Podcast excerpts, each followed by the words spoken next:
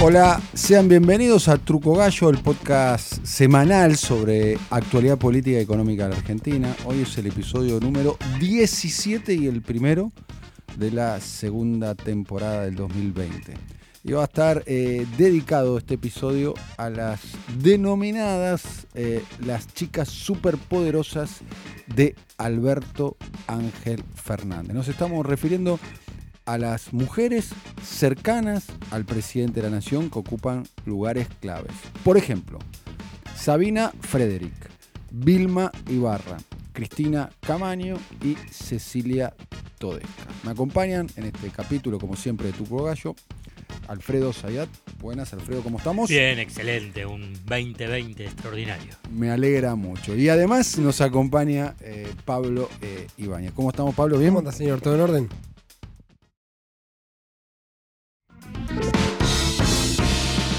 Arrancamos con eh, las superpoderosas de Alberto Fernández. Cuatro mujeres, cuatro en lugares claves, quizás en, en las situaciones más eh, difíciles. Sabina Frederick, ni más ni menos que comandando a las eh, fuerzas de, de- de seguridad, algo que eh, replicó en, en algún momento eh, El modelo Macri. el modelo Macri, el modelo Cristina, El modelo con, Cristina. con- con- con Nilda Garré y después Cristina Camaño, que ya había tenido una participación en la AFI, ¿eh? Eh, estando ahí en la dirección de, de escuchas judiciales, lo que, la, la vieja y querida OJ de la avenida eh, Los Incas, y ahora ni más ni menos que está como intertora de facto de, de- lo que fue definido como el, el- el submundo de la democracia. Te voy a hacer un, un registro de reuniones. Siempre me gusta tomar como referencia. Una reunión ocurrió el sábado 14 de diciembre, Olivos, primer, el regreso oficial de Cristina Fernández de Kirchner a la quinta presidencial. Un sábado, ¿no? Un sábado Bien. 14 de diciembre fue a almorzar. Cristina, Máximo y Alberto Fernández. Nada más. El único que estaba era Dani Rodríguez, el histórico conductor culata de Alberto, que quedó como intendente Lo de culata de la, quin- de la quinta lo- No, lo- custodio, digo, un protector, un, un, eh, grandote, el gordo El grandote. pato siempre- Vica, el pato El pato. No, el custodio. Lo de culata, eso, el culata es muy setentoso, ¿no? Bueno, sí. Es peligroso. También es setentoso el Dani, también es grandote, el gordo, lo han visto, era el que, el que le manejó el auto cuando vuelve Ah, Claro. de el Congreso a Casa Rosada. Estás a dos estaciones de decirle a Ramón Hernández. Queda, queda, es hombre de Merlo, quedó como intendente de la Quinta Olivos. Es Bien. el cuidador de la Quinta Olivos, ya se mudó con la mujer. Era uno de los que le hizo el asado cuando estuvieron ese día comiendo ese sábado 14 de diciembre. 14 de En diciembre. esa reunión se termina de definir un dato clave que es Cristina Camaño, a la AFI. Se conoció el viernes siguiente, ¿sí? eso ocurrió un sábado, el viernes siguiente se conoció el dato de Cristina Camaño a la otra reunión, para hacer una especie de link de tiempo, ocurrió el viernes pasado. Alberto Fernández recibió en la Casa Rosada a Frederick. el- el 2 de enero, 3 de enero. Eh, 3 de enero. 3 de enero. 3 de enero. 3 de enero.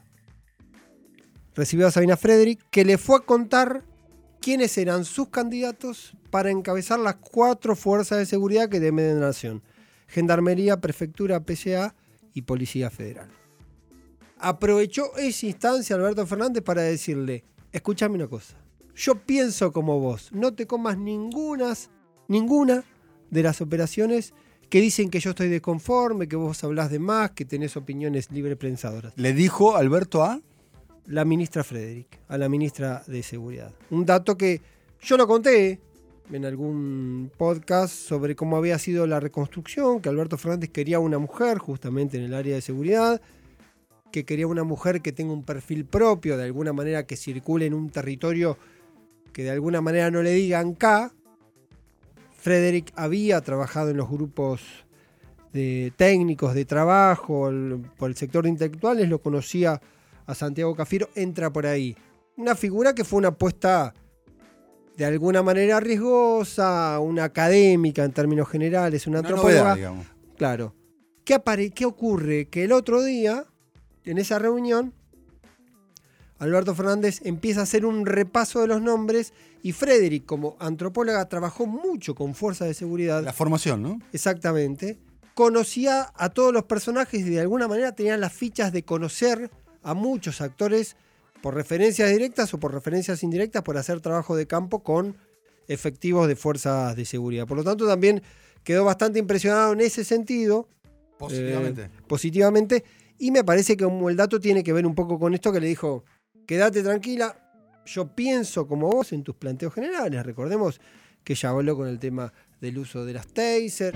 En el caso de las pistolas Taser, eh, lo que nosotros queremos es revisar los protocolos con los que esas fuerzas usan las pistolas para que las usen en ocasiones de circunstancias graves, como allanamientos, tomas de rehenes. Con el tema Chocobar. En el caso de esta última, eh, de aquella que eh, no autoriza disparar sin dar la voz de alto, lo que rige es el Código Penal y el principio de la legítima defensa. Hizo la observación respecto a la pericia de gendarmería con el caso Nisman y demás. ¿También? ¿Maldonado? Y Maldonado, naturalmente. Hago esos dos nexos para cubrir lo que ocurrió en el medio y abarcar cómo el tema seguridad lo vuelca en dos figuras muy fuertes o, do- o dos roles muy fuertes, como hay que ver qué pasa eh, con Camaño, que en estos días ya tomó algunas decisiones eh, y que va a haber algunas novedades, se espera para febrero. Y también el rol que está cumpliendo Vilma Ibarra, ¿sí? que está mucho tiempo en Casa Rosada, algunos dicen que demasiado. Cuando se hizo, él se presentó la ley de emergencia de solidaridad social y reactivación económica productiva. Trabajó el domingo en Casa Rosada, Vilma Ibarra, resolviendo algunas cuestiones que tenían que ver eh, con la ley. Está justamente. Nobleza obliga el puesto que ocupa, generalmente está muy cercano al Tiene- presidente. Tiene, tiene, Está- ese, tiene ese margen. Alberto. Fernández no estaba, en Oli- no estaba en Casa Rosada, perdón, laburó en Casa Rosada y Alberto Fernández no estaba en Casa Rosada ese día, por ejemplo. Digo, estaba revisando todas las cuestiones operativas de la ley, eh, que es la que de alguna manera habitualmente se dice que lleva la firma, pero Vilmi Barra también, por ser una figura que viene de la política y con alguna experiencia política, a veces aporta en la mesa chica la construcción o a las interpretaciones de algunas acciones, no solo desde lo jurídico, sino desde lo político.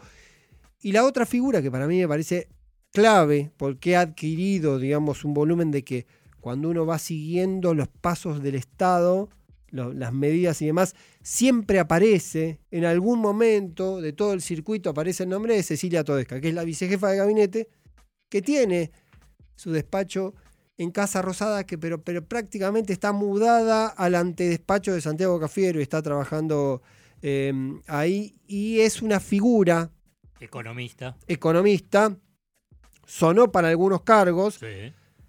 La leyenda oficial del albertismo dice que ella desechó la posibilidad de ser ministra o de ser titular del Banco Central porque se siente más cómodo en todo caso trabajando eh, desde el bajo perfil o desde no un lugar Como que no de- le gusta de- la de exposición. primer nivel, eh, pero está muy presente en todas las, las gestiones eh, económicas que viene haciendo Alberto Fernández y el gobierno en este tiempo. Me parece que hay que seguirlo en este plano porque, en definitiva, hay construcciones personales. Cecilia Todesca, por ejemplo, es una... eh, la noche anterior a que vaya Cristina, había ido a cenar Cecilia Todesca con un grupo muy chiquito también, junto a Alberto Fernández. Tiene un nivel de cercanía con Alberto Fernández. Grupo Callao, ¿no? Viene del grupo Callao, el grupo de, de- de- de el espacio ese que había armado allá por el 2018, y tiene un protagonismo o ha, o ha adquirido un protagonismo dentro del dispositivo de Alberto. eh, me parece que la convierte en una de las figuras, esto que, que llamamos de alguna manera como las superpoderosas. Y la otra que no, no la mencionamos, pero hay que darle un lugar porque tiene una relación personal, porque eh, está en un rol importante, también es Marcela Lozardo, la ministra de Justicia, y todo indica que ah, en estos días me decían que prácticamente ya está escrita la reforma eh, judicial. Judicial. Que en febrero está la intención de presentarla públicamente. Y Lozardo fue una de las dos figuras, junto a Gustavo Belli, que estuvo justamente en el diseño, en el armado y en el pensado de, de- de esta reforma que se, va a cono- y que se va a conocer y como decíamos en algún momento va a ser quizá el primer desafío fuerte en lo que tiene que ver con lo legislativo para el gobierno del Frente. Y lo de institucional también, Y ¿no? en sí, digo en lo legislativo porque ahí efectivamente va a empezar un tema que no, no es si se quiere de la coyuntura. ¿Sí? La ley de emergencia que tuvo sus vaivenes tenía el componente que era de la coyuntura, la emergencia económica y demás. Esto es un tema de otra profundidad, no te corren los tiempos, tranquilamente podés empezar un debate legislativo y terminarlo dentro de cinco o seis meses. Así que... Vos ahí todos los que mencionaste, digamos, obviamente que cada uno de los ministerios, cada una de las áreas son claves, son importantes, pero estas áreas que vos mencionás son peligrosas. Son, no, claro. no, no, no son solamente, digamos, eh, complejas y difíciles. Digamos, no sé, Martín Guzmán va a Mm. tener que negociar la deuda. Bueno, es complejo, es difícil, Mm. pero no es peligroso. Claro. A él y a la familia y a todo, digamos, no tiene ningún riesgo. Entonces, pero si pensás en Camaño, eh, Cristina Camaño. Cristina Camaño, Frederick. Frederick, y bueno, me parece como que ahí está un poquito más pesado el clima y, digamos, y, eli- y las eligieron. Diez días antes de asumir como ministra, alguien contó una anécdota que la llamó por teléfono a Sabrina Frederick y Sabrina Frederick la atendió en el tren Roca. Vive en Temperley, Frederick. Sí. Y estaba viajando en el tren Roca, justamente no le creía y Sabrina Frederick mandó fotos de que estaba en ese momento en el tren Roca. Es un detalle, es una anécdota que no significa nada, pero tiene que ver con esto que con este planteo que vos decís de que son áreas con una complejidad y con un nivel de peligrosidad que a veces ponen en juego cuestiones mucho más delicadas. Digamos, en, en otros momentos, al comienzo de Truco Gallo, se mencionó varias veces el tema del AFI, quién Sí, podían ser. sí. Digamos, la elección de Camaño, ¿es una locura o no? La elección de Camaño es ya una decisión en sí mismo, claramente. Porque Sí, es claro. una cosa, es, a ver, de la nomenclatura, es la presidenta de Justicia Legítima. Ya, Ujú. hoy, hoy es la presidenta de Justicia Legítima. Es una fiscal que se enfrentó a todo, si se quiere, todo el establishment, Establishment, claro. eh, judicial. Eh, tuvo un paso anterior eh, por, por, por la AFI, como la interventora, lo que destacamos recién. Mm. Había estado inicio. antes también en, eh, seguridad. Por el tema de las escuchas. Claro. Ah, Sí, había estado, había estado antes En seguridad, eh, esclareciendo, como secretaria de seguridad, esclareciendo el crimen de Mariano Ferreira. Claro, Ni claro. Ni más ni menos. que. Ahí también era, como decís vos, patear hormigueros. Eh, porque patearon vallas y pateó hormigueros ahí. Después fue eh, la, la- la titular de la oficina de, de escuchas judiciales. Es más, y a partir de ahí ge- generó algo que en ese momento era absolutamente disruptivo, porque ni más ni menos quiso abrir las puertas.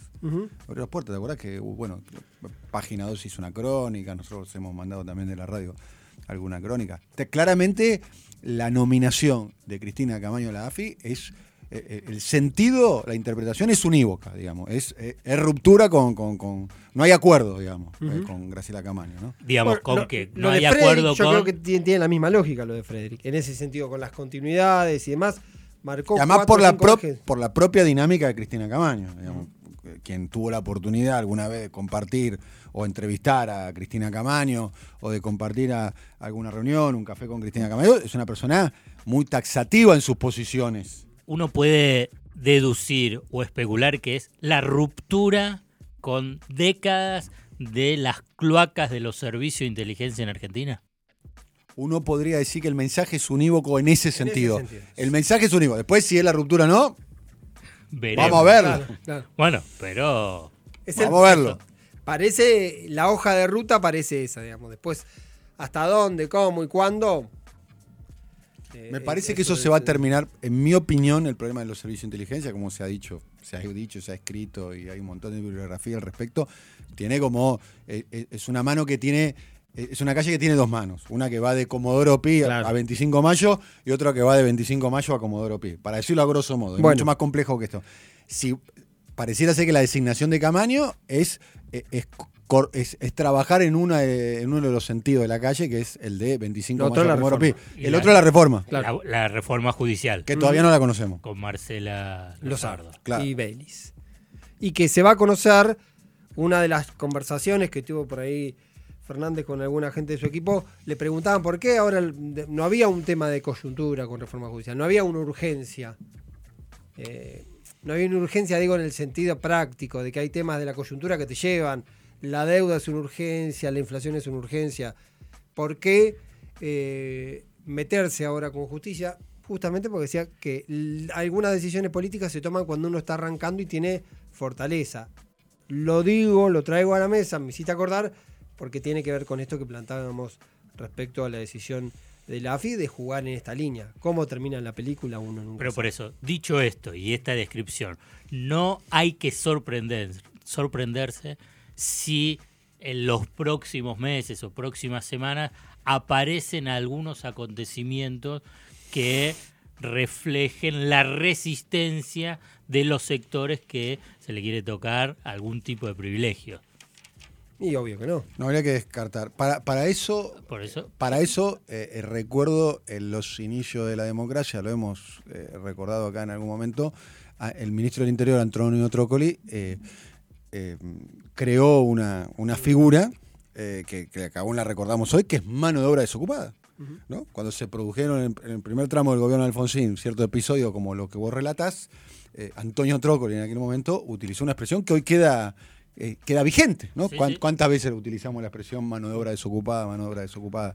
Evidentemente, a ver, está claro que cuando vos pateás ese hormiguero, alguna reacción eh, Seguramente. tenés que, tenés que esperar, ¿no? Me quedo con lo que decía Alfredo de áreas peligrosas en general o delicadas.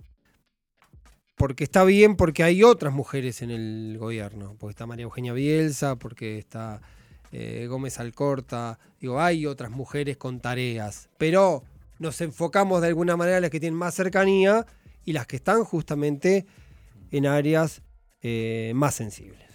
Y, y de las que nombrás acá, eh, bueno, eh, Marcela Lozardo eh, y Vilma Ibarra, por lo pronto son personas de extrema, Extrema extremísima confianza de- de- de- del presidente, una confianza eh, ciega por parte del presidente. Sí, Todesca ¿no? también, digamos. T- Todesca sí. Claro, bueno, los Vilma y los sardos son más históricas, bueno, si se quiere el. Socia. socia Socia de- histórica. de su estudio jurídico. compañera de facultad y socia. Y Vilma Ibarra, expareja. Claro, tal cual. En el caso de Celia Todesca es más reciente, digamos. Sí, Mucha bueno. confianza, pero es, una, es un vínculo. Pero es como cuando decíamos la otra vez, ¿te acordás? Cuando yo contaba la mesita de olivos, que de alguna manera uno le, le costaba si le hacías la radiografía, le hacías el dopaje en sangre, Sí. te costaba encontrar algún indicador de kirchnerismo o sea, acá, acá, el- acá el kirchnerismo en sangre Cero. es poco.